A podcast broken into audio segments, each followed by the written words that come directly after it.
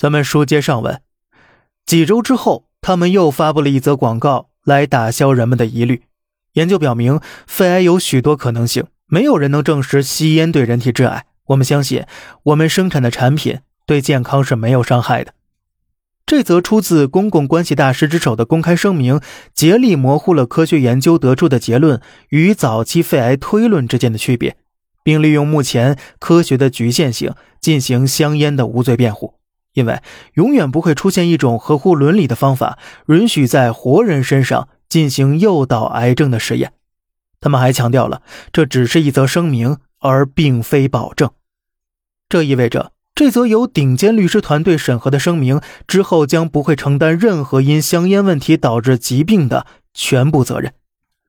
希尔诺尔顿公司通过建立疑问的方法，把水搅浑了。那么接下来就需要集结大批顶尖科学家的烟草研究委员会来浑水摸鱼。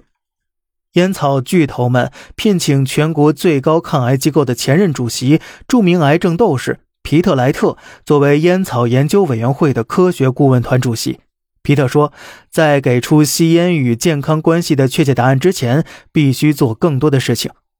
医学研究的进步是缓慢而费力的，在寻找到一条通往新的。有用的知识道路前，必须走过很多有希望的大道。翻译一下就是：科学缓慢蠕动，烟草商可以在此之前卖掉一大批的香烟。烟民们在两种科学之间不知所措了，他们并不知道到底应该听谁的。香烟制造商们发现，人们开始对薄荷型香烟和带过滤嘴的香烟需求量日益增多。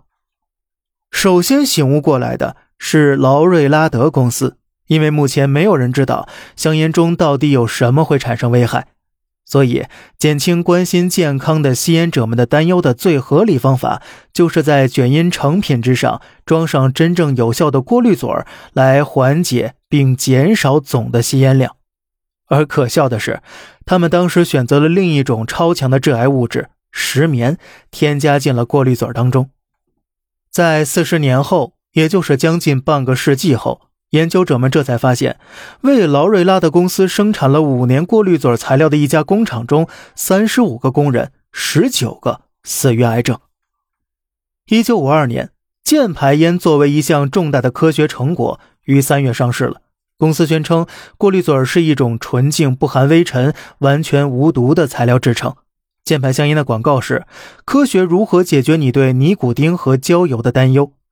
而其他香烟制造商也陆续开始了他们毫不廉耻的宣传。